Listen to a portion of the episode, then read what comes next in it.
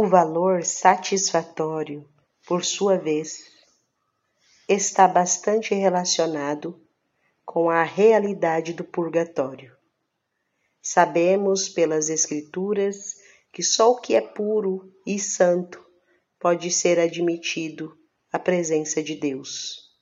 Só entra no céu, em outras palavras, quem antes de morrer o amou de todo o coração, com toda a inteligência e com todo o seu ser.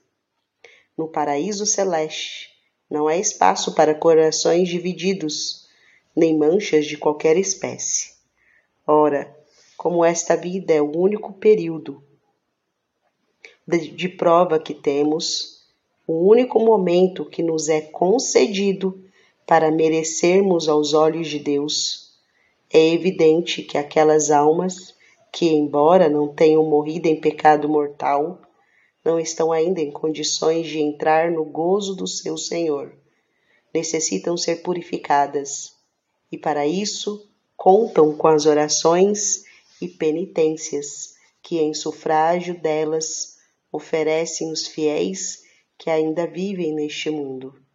Seria uma imensa falta de caridade nos recusarmos a oferecer um pouco de alívio a essas almas tão benditas quanto sofredoras.